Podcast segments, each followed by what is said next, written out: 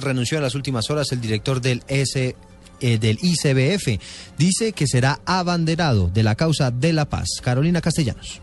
Marco Aurelio Zuluaga presentó su carta de renuncia al presidente Juan Manuel Santos. Actualmente su cargo era el de director general del Instituto Colombiano de Bienestar Familiar. Afirmó en su carta de renuncia que será un vocero del propósito superior que es la paz. Recordemos que Zuluaga logró que los contratos de aporte por 3 billones de pesos se hicieran por convocatorias públicas, lineamientos, operaciones claras y además se rediseñaron las actividades para que la compra de los alimentos que necesita el instituto venga de campesinos de nuestro país. Carolina Castellanos, Blue Radio.